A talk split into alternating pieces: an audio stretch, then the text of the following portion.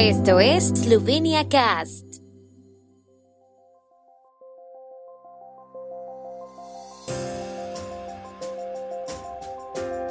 Noticias.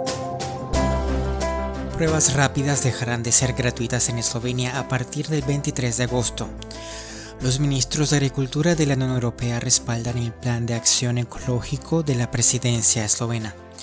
Eslovenia e Israel celebran el Día de la Amistad, iniciativa para que los atletas eslovenos porten la bandera de la Unión Europea en los Juegos Olímpicos. Si bien las pruebas rápidas de antígenos ahora están disponibles para todos los residentes de Eslovenia de forma gratuita, estarán disponibles de forma gratuita solo para algunos grupos a partir del 23 de agosto. Las personas a las que no se les permite vacunarse por problemas de salud seguirán siendo elegibles para la prueba rápida y gratuita de los antígenos y también lo serán las personas que aún no han estado enfermas con COVID-19 o que aún no han sido vacunadas por completo pero que podrían contagiar COVID-19 mientras trabajan o mientras se encuentran en otros entornos donde existe un riesgo directo de propagación del virus. Este grupo cuenta con usuarios de servicios de salud, residentes de residencias, presos e individuos en centros para extranjeros, casas seguras, centros de asilo o centros de crisis para niños.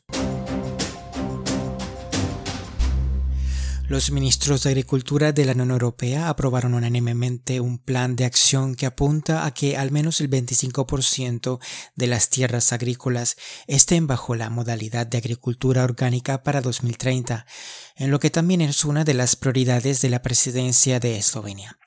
El ministro de Agricultura de Eslovenia, Jože Podgoršek, quien presidió la reunión, eligió el respaldo del plan. El plan de acción forma parte de la estrategia de la granja a la mesa establecida por la Comisión Europea en mayo de 2020 como una de las medidas clave del Pacto Verde Europeo. Una ceremonia en la pista de aterrizaje de Prilosia, cerca de la ciudad de Metlika, en el sureste de Eslovenia, marcó el primer día de la amistad Eslovenia-Israel en memoria de la lucha conjunta contra el nazismo y el fascismo en la Segunda Guerra Mundial, con el deseo del presidente Borut Pajor y el embajador israelí Eyal Sela para que el evento se convierta en una tradición anual.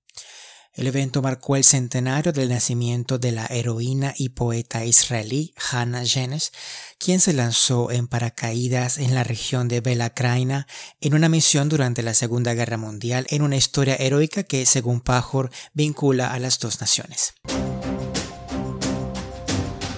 La vicepresidente de la Comisión Europea, Margarita Chinas, y el primer ministro esloveno Janez Janša propusieron que el equipo esloveno lleve la bandera de la Unión Europea junto con su bandera nacional en la ceremonia de apertura de los Juegos Olímpicos en Tokio.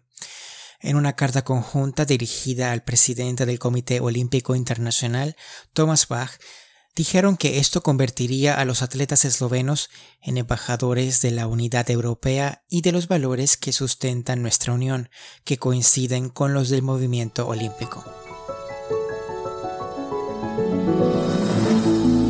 El tiempo en Eslovenia. El tiempo con información de la ARSO, Agencia de la República de Eslovenia del Medio Ambiente. Por la noche estará parcialmente despejado. Mañana cielos despejados en Eslovenia con temperaturas máximas que alcanzarán los 29 grados. En la región de Primorska hasta 31 grados centígrados.